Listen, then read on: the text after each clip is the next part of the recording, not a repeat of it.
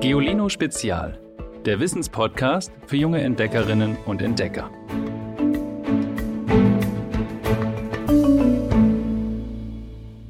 Hallo ihr lieben Weltenentdeckerinnen und Entdecker. Kein Erdteil blickt auf eine längere Geschichte als der Kontinent Afrika. Denn die Ahnen des modernen Menschen entwickeln sich im Osten Afrikas. Von dort aus starteten sie die Eroberung der Welt. Wir machen heute einen kleinen Schnelldurchlauf durch die Geschichte des Kontinents. Es war einmal vor langer, langer Zeit in Afrika. Klingt wie der Anfang eines Märchens, oder? Ist aber keins, denn genau dort beginnt die Geschichte der Menschheit, in Afrika. Vor 300.000 bis 200.000 Jahren entwickelt sich auf dem Kontinent eine ganz besondere Tierart. Ihr Name Homo sapiens, der moderne Mensch. Modern heißt natürlich nicht, dass diese ersten Menschen schon mit Smartphones durch die Gegend laufen oder denken wie wir heute. Sie sind Jäger und Sammler, die durch Wälder und Savannen streifen, um mit Steinzeitwaffen Büffel oder Antilopen zur Strecke zu bringen. Aber ihr Gehirn und ihr Körperbau sind dem der heutigen Menschen schon ziemlich ähnlich. Und im Laufe der Jahrtausende breitet sich der Homo sapiens in weiten Teilen Afrikas aus. Vor etwa 120.000 bis 60.000 Jahren verlassen einige von ihnen dann erstmals ihren Heimatkontinent. Die genauen Gründe dafür kennt man nicht. Vielleicht wurde das Klima ungemütlicher, vielleicht folgten sie großen Tierherden, vielleicht waren sie auch einfach neugierig. Sicher ist nur, es sind höchstens jeweils ein paar hundert Leute, die in eine unbekannte Welt marschieren. Von diesen Abenteuertrupps stammen alle Menschen in Südostasien ab, genauso wie die Ureinwohnerinnen und Einwohner Amerikas, Australiens und Ozeaniens. Das kann man noch heute an ihrem Erbgut ablesen. Und in einer zweiten, vermutlich viel größeren Auswanderungswelle kommt der moderne Mensch vor rund 45.000 Jahren dann auch in Westeuropa an. Dort leben damals schon die Neandertaler. Das sind genauso wie der moderne Mensch Nachfahren der Urmenschenart Homo erectus, die Afrika bereits Hunderttausende Jahre vor dem Homo sapiens verlassen haben. Man weiß nicht genau, wie gut sich die Neandertaler mit den Neuankömmlingen verstanden haben, aber einige müssen sich recht sympathisch gewesen sein, denn sie bekamen Kinder miteinander. Auf Dauer schien das Miteinander aber doch nicht ganz reibungslos verlaufen zu sein, denn nur 5000 Jahre nach der Ankunft unserer Vorfahren sind die Neandertaler ausgestorben. Europa gehört jetzt dem Homo sapiens allein. Von nun an kann er sich in aller Ruhe an die neue Umgebung anpassen. Aber zurück nach Afrika und der Geschichte vor Ort. Wir spulen mal ein bisschen in die Zukunft. 3000 vor Christus entsteht an den fernen Ufern des Nils das Reich der Pharaonen. Die alten Ägypter erfinden die Hieroglyphen als Schrift, Kalender, Pyramiden, die Sonnenuhr.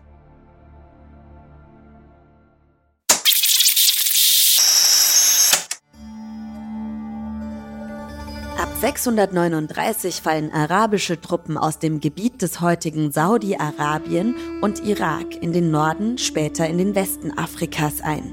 Die Eroberer verbreiten ihre Religion, den Islam und die arabische Sprache. Bis heute ist darum der afrikanische Norden muslimisch geprägt.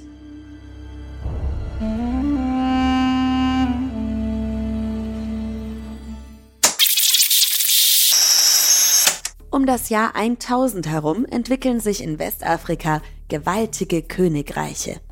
Mali, Ghana, Kanem, Benin. Etwas später Groß-Simbabwe der Goldhandel hat sie groß und reich gemacht.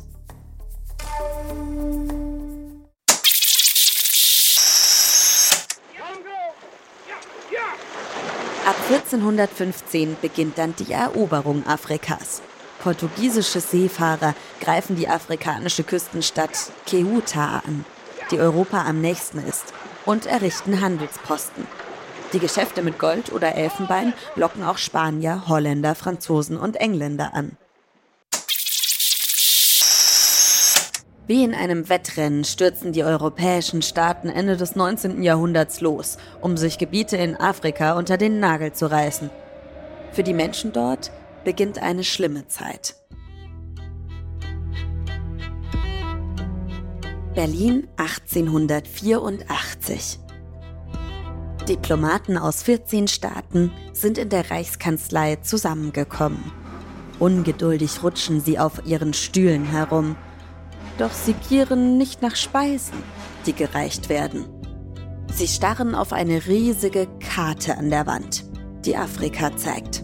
Ein Kontinent dreimal so groß wie Europa, voller Schätze und niemand, der sie verteidigen könnte.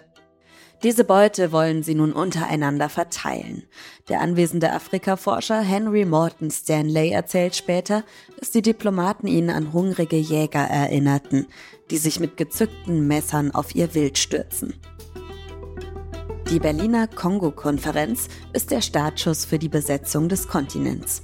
In den nächsten Jahrzehnten sterben Millionen Afrikaner und Afrikanerinnen. Kunstwerke und Rohstoffe werden geraubt. Völker werden zerrissen oder in neu gebildete Staaten zusammengezwungen. Der Kolonialismus, so lautet das Fachwort für die Unterwerfung, hinterlässt tiefe Wunden bis heute. Wie konnte es dazu kommen? Noch vor 600 Jahren ist Afrika den Menschen in Europa etwa so unbekannt wie die Tiefsee. Das ändert sich erst im 15. Jahrhundert. Damals bricht die Seidenstraße zusammen. Ein Handelsweg, auf dem etwa Seide, Gewürze oder Porzellan aus Asien nach Europa gelangen. Um trotzdem an die kostbaren Güter heranzukommen, beschließen die Europäerinnen und Europäer, mit dem Schiff um Afrika herum nach Asien zu fahren. Ab 1415 kriechen portugiesische Segelschiffe die Küste Afrikas hinab. Weil die Reise nach Indien weit ist, errichten die Seefahrenden Stützpunkte an den Küsten Afrikas. Dort wollen sie sich mit neuem Proviant versorgen. Kaufleute aus anderen Staaten folgen dem Beispiel. Um die Niederlassung zu finanzieren, beginnen sie mit Sklavinnen und Sklaven zu handeln. Bis zum 19. Jahrhundert verkaufen sie Millionen Männer und Frauen nach Amerika. Das Innere Afrikas bleibt bis zum 19. Jahrhundert fast unbekannt. Erst dann machen sich Abenteuerlustige auf, den geheimnisvollen Kontinent zu erforschen.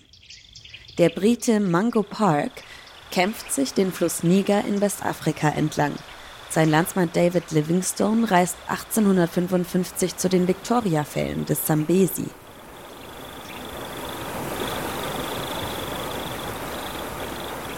Europäische Politikerinnen und Politiker hingegen lassen den Kontinent weitgehend links liegen bis 1884. Europäische Kaufleute nutzen Afrika inzwischen nicht mehr nur als Zwischenstopp, sondern treiben dort verstärkt Handel. Industrielle träumen zudem davon, den einheimischen Produkte zu verkaufen und auch Rohstoffe locken. Zinn, Kupfer und Gold gibt es reichlich in Afrika. Keiner will dabei zu kurz kommen, auch die Deutschen nicht. Die haben bisher kaum Kolonien. Nach der Berliner Konferenz stürmen dann alle los. Belgien schnappt sich das 77 mal so große Kongo, Frankreich rafft Gebiete in Westafrika zusammen, England in Ostafrika, die Deutschen bekommen ein Stück Wüste in Südwestafrika, dazu Togoland, Deutsch-Ostafrika und Kamerun. Was sie mit den Gebieten wollen, wissen sie noch gar nicht. Doch die Befürworter und Befürworterinnen der Kolonien sind begeistert. In Deutschland werben sie mit Plakaten, die Paradiese voller wilder Tiere und exotischer Früchte zeigen. Außerdem sind darauf schick angezogene Deutsche zu sehen und kaum bekleidete Einheimische. Das soll bedeuten, wir bringen den armen Naturvölkern die Zivilisation. In Hamburg entstehen Kolonialwarengeschäfte, die der Kundschaft afrikanischen Kaffee, Kakao und Schokolade anbieten.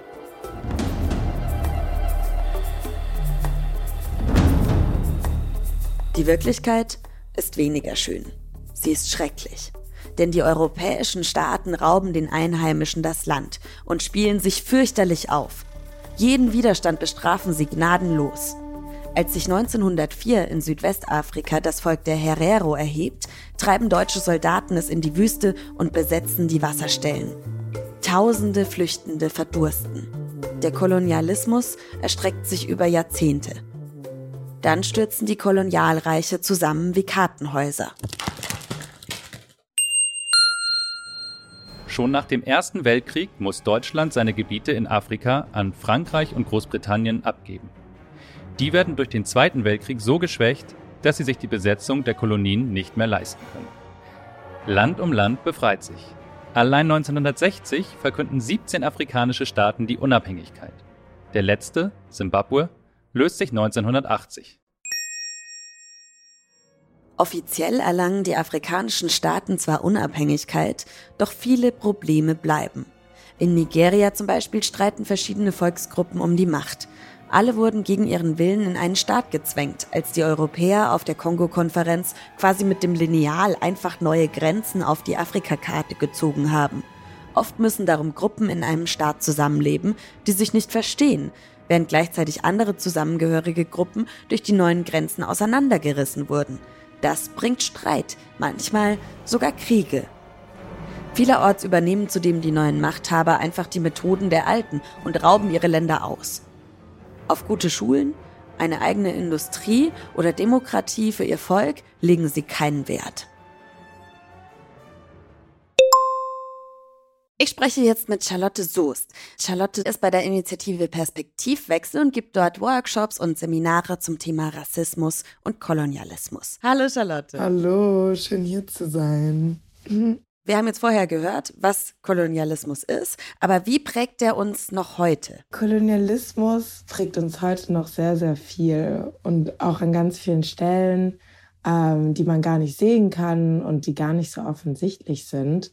Zum Beispiel in unserer Sprache versteckt sich auch noch viel Kolonialismus, zum Beispiel aber auch in den Sprachen von den alten Kolonien, ähm, weil da ja zum Beispiel auch noch die alten Kolonialsprachen gesprochen werden. Und ich glaube, eines der größten Sachen, wo auch in der Wissenschaft heutzutage sehr viel drüber gesprochen wird, ist, dass der Kolonialismus, so wie er damals stattgefunden hat, zwar aufgehört hat, aber die Strukturen, die mit dem Kolonialismus gekommen sind, immer noch sehr, sehr prägend sind und prägend in der Art und Weise, dass wir im Westen, also wir auch in Europa, davon profitieren. Das heißt, dass die Länder zwar offiziell unabhängig geworden sind, aber dass als die Kolonialstaaten aus den Ländern gegangen sind, sie sehr, sehr große Spuren hinterlassen haben in den Strukturen der Länder, aber auch bei den Menschen. Gibt es auch irgendwas, wo wir hier in Deutschland noch die Spuren des Kolonialismus wirklich sehen können? Ein großes Beispiel ist zum Beispiel das Humboldt-Forum,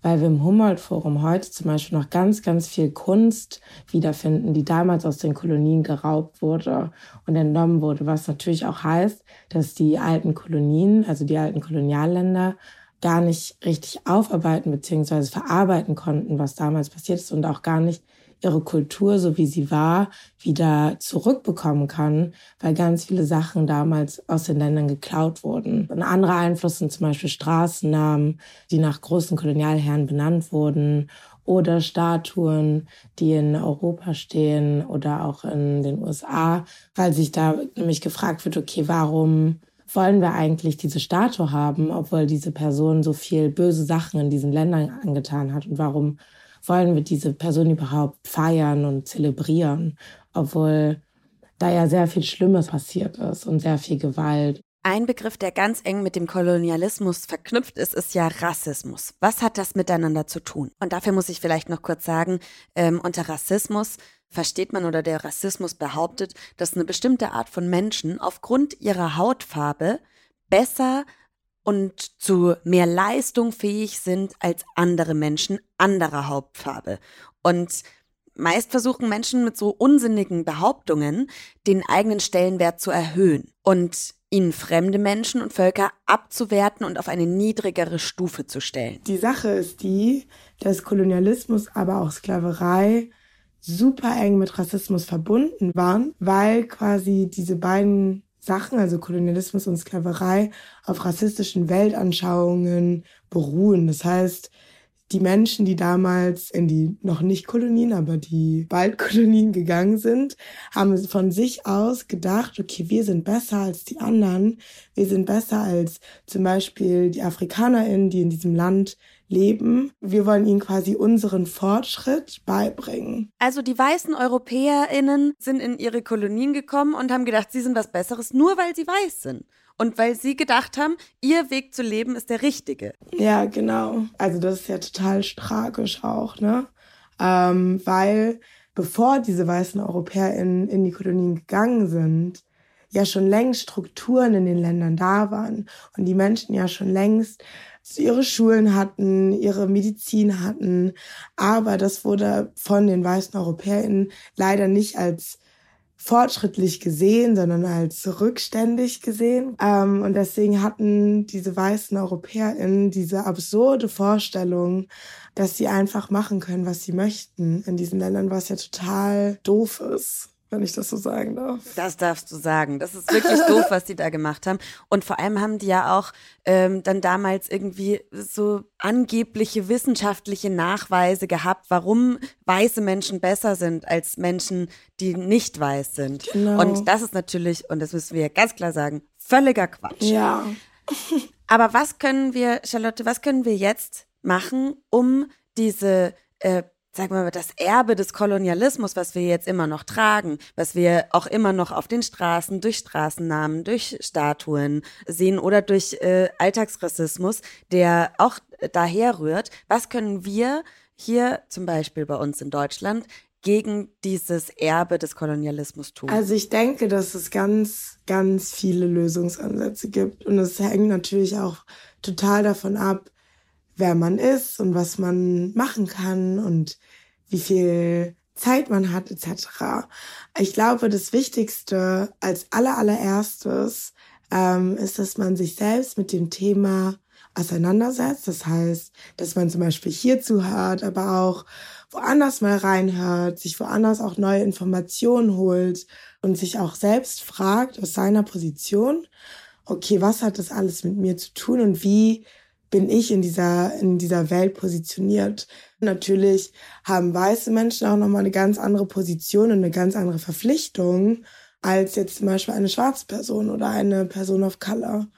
Ähm, und dann denke ich, gibt es ganz, ganz viele Art und Weisen, ähm, aktiv zu werden. Ich denke, eine der einfachsten und unkompliziertesten Art und Weise ist, einfach sich mit anderen auszutauschen und darüber zu sprechen. Etwas, was ganz doll passiert ist, ist nämlich, dass die Geschichten unsichtbar gemacht wurden und dass nicht darüber gesprochen wird, weder in unserer Politik noch in der Schule oder ähm, in der Familie untereinander.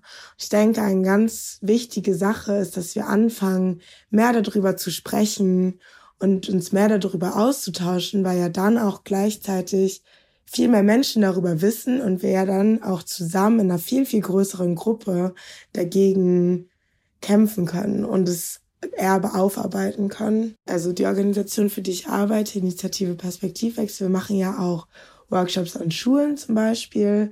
Das heißt, wenn jetzt eine der ZuhörerInnen das Gefühl hat, hey, ich möchte irgendwie, dass wir in der Schule noch mehr darüber lernen und ich möchte, dass wir an unserem Projekttag mal ähm, den ganzen Tag darüber sprechen. Dann könnt ihr bestimmt auch zu eurer LehrerInnen gehen und sagen, hey, können wir da vielleicht was machen? Ich habe kenne da diese Organisation. Es gibt natürlich auch ganz, ganz viele andere Organisationen. Ähm, vor allem, wenn was im Schulalltag zu Rassismus passiert, denke ich, ist es ganz wichtig, auf die Person zuzugehen und zu fragen, hey, möchtest du darüber sprechen? Möchtest du, dass ich etwas für dich tue? Möchtest du, dass ich vielleicht zur Lehrerin gehe? Ne? Weil wenn einem etwas Doofes passiert, dann möchte man auch manchmal gar nicht unbedingt dann zur Lehrerin gehen oder zu, zu den Eltern gehen. Und manchmal hilft es, wenn dann eine andere Person das für einen macht. Und natürlich ist es auch immer, immer schön zu wissen, dass so eine gewisse Unterstützung im Raum ist, dass man nicht alleine ist. Lieben, lieben Dank. Ganz toll, dass du dir die Zeit genommen hast, uns hier ein bisschen weiter aufzuklären. Vielen Dank. Ja, danke euch für die Einladung. Es hat mich sehr gefreut. Diese Folge, die war ja jetzt so ein bisschen ernster. Aber wir glauben, dass es ganz, ganz wichtig ist, auch in unsere Geschichte zurückzublicken und zu schauen, was unsere Vorfahren für Gräueltaten betrieben haben. Denn nur wenn wir das wissen, können wir junge Menschen die Zukunft verändern. Aber in dieser Folge soll natürlich trotzdem nicht unser Witz der Woche fehlen. Hallo liebes Giolino-Team. Ich bin Lucy, zehn Jahre und komme aus Brodersbühl. Und ich erzähle heute meinen Lieblingswitz. Wie heißt eine Fliege ohne Flügel? Eine Laufe.